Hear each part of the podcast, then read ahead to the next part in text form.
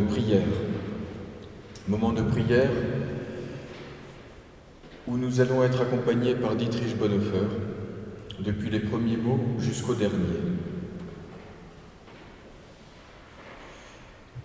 Seigneur, apprends-nous à prier.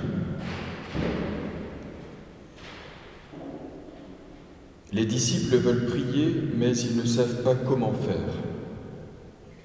Et cela peut être un grand tourment que de vouloir parler avec Dieu et de ne pas pouvoir, d'être obligé de rester muet devant lui parce que nous ne savons pas comment faire. Et dans une telle détresse, nous cherchons qui pourrait nous aider et qui aurait quelque science de la prière pour nous instruire. Si quelqu'un qui sait prier nous incorporait à sa prière, s'il nous était permis de prier sa prière avec lui, cela nous serait d'une grande aide, certainement. Mais ils ne le peuvent qu'à travers celui qui doit les aider eux-mêmes, Jésus-Christ. Et si lui, Jésus-Christ, nous incorpore à sa prière, si nous sommes autorisés à prier sa prière avec lui, s'il nous élève à Dieu avec lui sur son chemin à lui et nous enseigne ainsi à prier, alors nous sommes délivrés de l'angoissant manque de prière. Et c'est ce que veut Jésus-Christ. Il veut prier avec nous. Nous prions sa prière avec lui. Et nous pouvons donc être joyeux et sûrs que Dieu nous entend, puisque c'est la prière de son Fils qui passe par notre bouche. Si notre volonté, notre cœur tout entier entre dans la prière du Christ, alors nous prions bien. C'est en Jésus-Christ seul que nous pouvons prier et c'est aussi avec lui que nous sommes exaucés.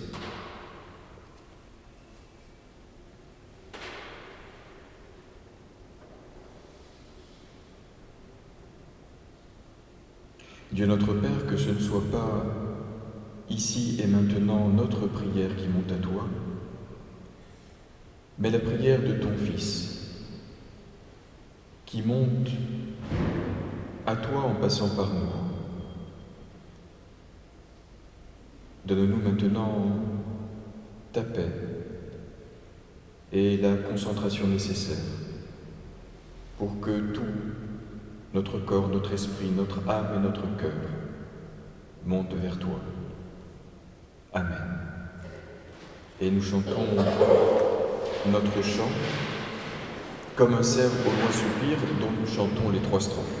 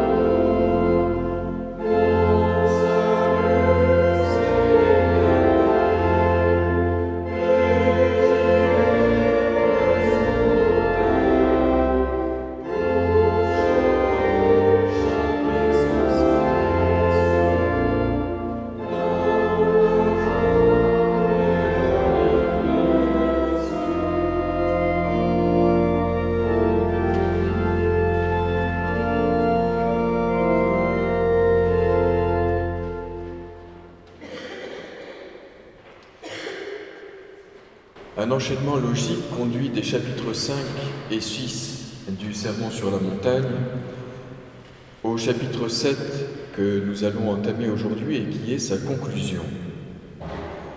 Dans le chapitre 5, il était question du caractère extraordinaire de la marche à la suite de Jésus-Christ. Dans le chapitre 6, de la justice cachée et simple des disciples une justice qui dépasse celle des scribes et des pharisiens. Se pose alors la question des relations de celles et ceux qui suivent Jésus, les disciples, avec le monde qui les entoure. Sont-ils, ces disciples, meilleurs que les autres? Sommes-nous meilleurs que les autres? Et avons-nous le droit de juger le monde? Au nom de l'Évangile et selon quels critères Et voici les cinq premiers versets du chapitre 7. Ne jugez pas les autres, et Dieu ne vous jugera pas. En effet, Dieu vous jugera comme vous jugez les autres, et il vous donnera comme vous donnez aux autres. Tu regardes le bout de paille qui est dans l'œil de ton frère, mais le tronc d'arbre qui est dans ton œil, tu ne le remarques même pas. Pourquoi donc? Comment peux-tu dire à ton frère, laisse-moi enlever le bout de paille qui est dans ton œil, et toi tu as un tronc d'arbre dans ton œil? Homme hypocrite. Enlève, si tu peux, d'abord le tronc d'arbre qui est dans ton œil. Ensuite, tu verras toujours bien assez clair pour enlever le bout de paille dans l'œil de ton frère.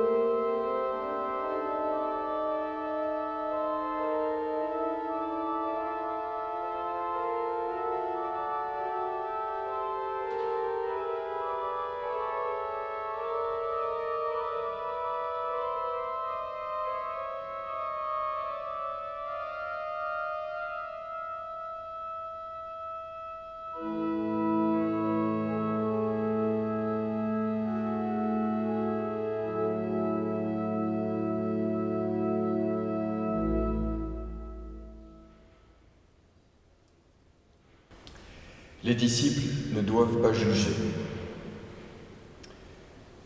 ne doivent pas critiquer. S'ils jugent, ils tombent eux-mêmes sous le coup du jugement de Dieu. Et l'épée au moyen de laquelle ils exercent leur jugement sur leurs frères, cette épée les frappe eux-mêmes. La coupure par laquelle ils se mettent à part de l'autre juste vis-à-vis des injustes, cette coupure les sépare eux-mêmes de Jésus. Et pourquoi en est-il ainsi? Celui qui suit Jésus-Christ vit entièrement de son attachement à lui.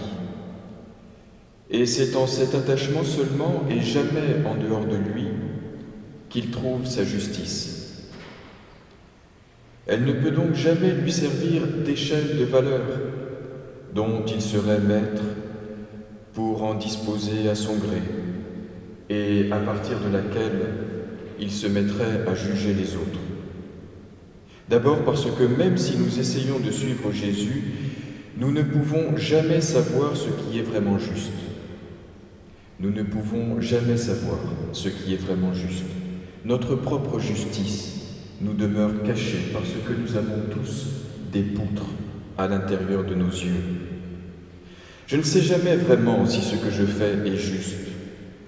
Il ne nous est pas possible de nous voir, de nous observer, de nous juger nous-mêmes. Et donc, le disciple n'occupe pas une place à partir de laquelle il pourrait attaquer l'autre. Mais dans la vérité de l'amour de Jésus, il devrait au contraire s'avancer vers lui et lui offrir une communion inconditionnelle.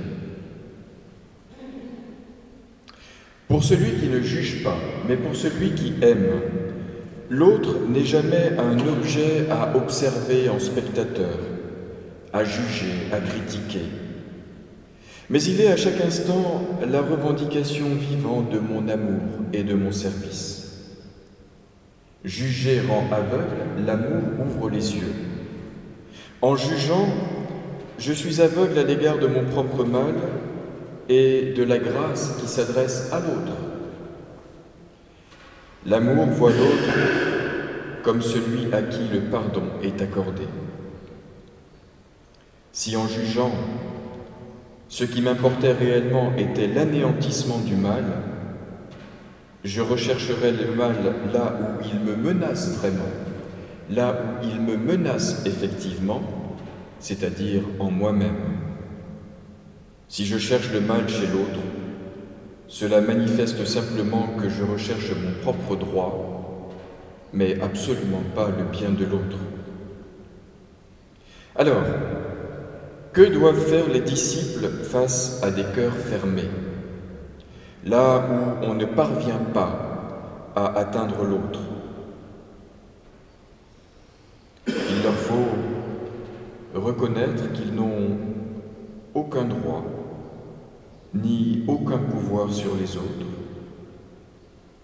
qu'ils n'ont pas davantage un quelconque accès immédiat à eux, de sorte qu'il ne leur reste plus que le chemin qui mène vers celui entre les mains duquel ils sont eux-mêmes, comme le sont aussi tous les autres êtres humains. Les disciples sont conduits à la prière.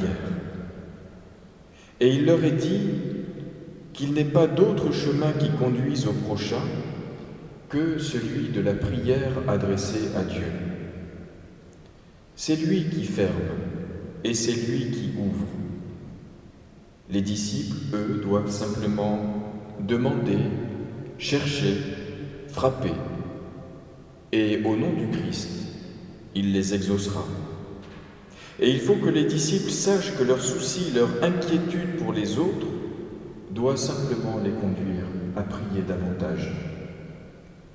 Et la promesse qui est faite à leur prière est le plus grand pouvoir dont ils disposent pour changer leur cœur et pour changer le cœur des autres.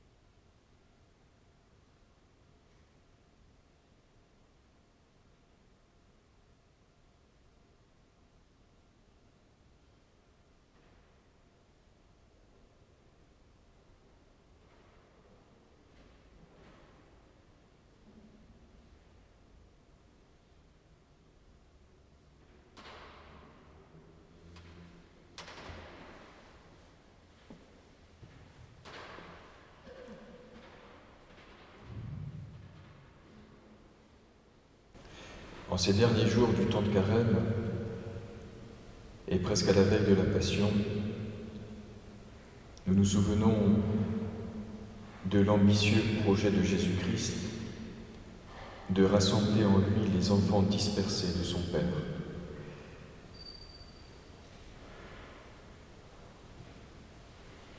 Et nous prions en demandant pardon pour tous ceux qui nous divisent, pour cette manière de regarder, de voir, de juger et de critiquer qui nous sépare plutôt qu'elle ne nous rassemble. Dans nos familles, dans nos communautés, dans le monde, ces divisions et ces conflits, pour un oui ou pour un non, générateurs de tant de violence et de tant de haine. C'est à cette violence et c'est à cette haine que Jésus-Christ, par sa vie, a voulu mettre un terme. Permets-nous de nous laisser inspirer sans cesse par ses paroles et par son exemple. De ne pas nous penser arrivés sur le chemin qui mène à lui.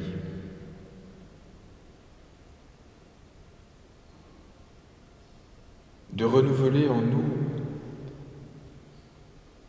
le désir de nous rapprocher toujours plus près de sa lumière et de son rayonnement.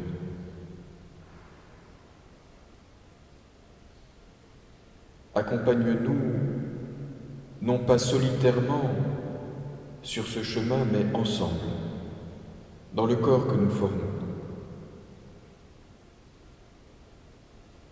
Et c'est ensemble que nous terminons cette prière par celle que ton Fils nous a enseignée.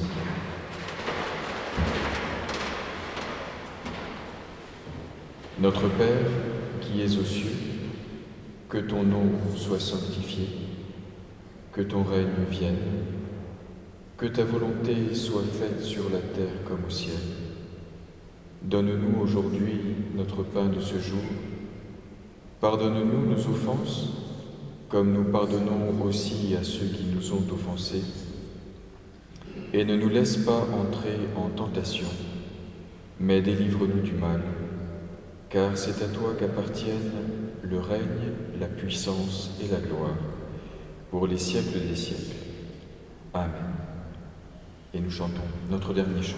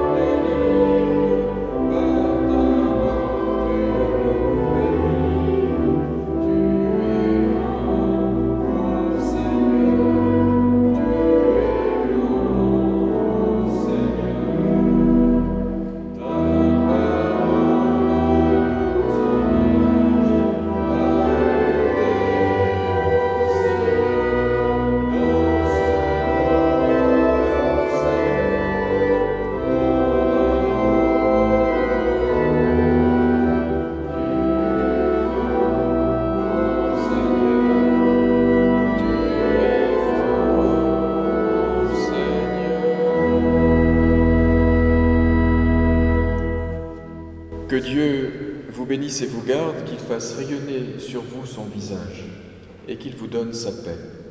Dans le nom du Père, du Fils et du Saint-Esprit. Amen.